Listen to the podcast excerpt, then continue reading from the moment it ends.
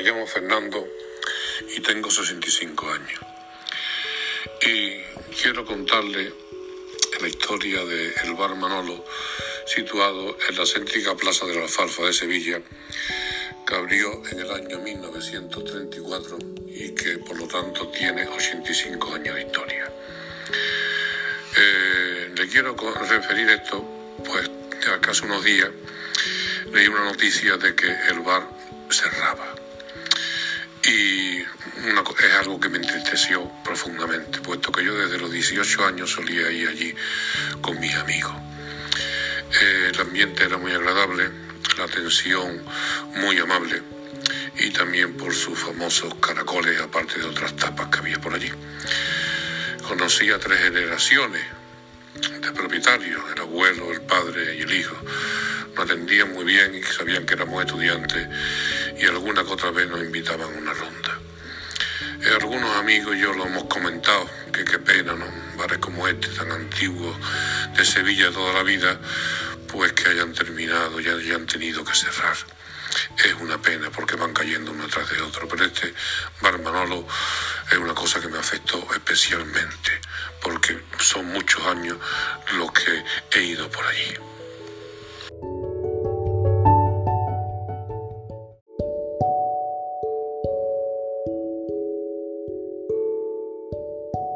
Los andaluces llevan desde el puente de Todos los Santos con grandes restricciones y horarios poco flexibles. La movilidad entre provincias está completamente restringida y solo se puede salir de la población donde se reside con un justificante o por causa de fuerza mayor. El horario de cierre para la hostelería es a las 6 y el toque de queda es a las 10.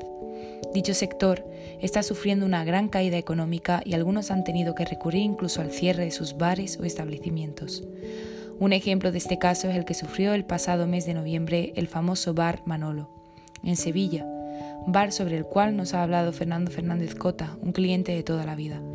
El bar Manolo, ubicado en el centro de Sevilla, decidió cerrar sus puertas tras 85 años de servicio en la Plaza de la Alfalfa, donde había logrado consolidarse como una de las opciones con más arraigo para el cerveceo y el tapeo dentro del casco histórico.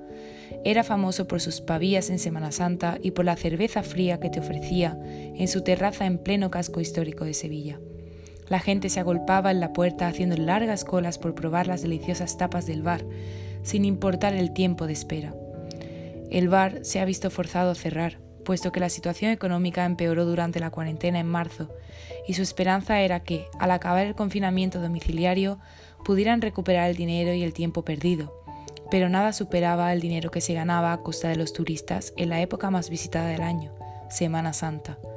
Finalmente, tras una gran lucha y al ver que las medidas se endurecían aún más, decidieron poner fin y cerrar sus puertas para siempre. Este no es el único caso. Otros negocios de toda la vida, como el restaurante Becerra, que no contaba con terraza, se vio obligado a cerrar directamente después de la cuarentena, puesto que tenía un espacio cerrado de pocos metros cuadrados. Dicho bar ha recolectado toda la comida que le sobraba y la donó a Cáritas.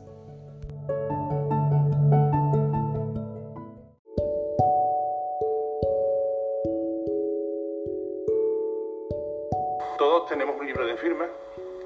Yo tengo tres. Siete presidentes de gobierno, españoles y extranjeros. El último fue Giscard d'Estaing, que estuvo aquí hace seis meses. 14 premios Nobel.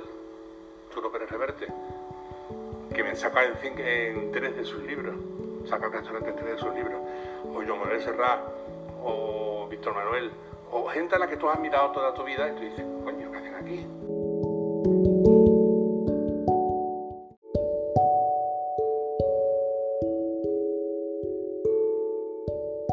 Estos sitios son establecimientos que tienen muchos años de experiencia en el sector y han sido visitados por todo tipo de eminencias pero que tristemente no estaban preparados para lo que sucedió en marzo, ni para adaptarse a las nuevas medidas de después del confinamiento.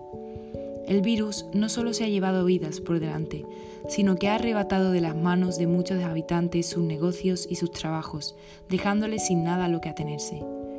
De momento, el virus está ganando la batalla, pero a las puertas de que la vacuna empiece a suministrarse, en la población crece la esperanza de que la situación va a mejorar y que finalmente la COVID-19 acabe siendo derrotada.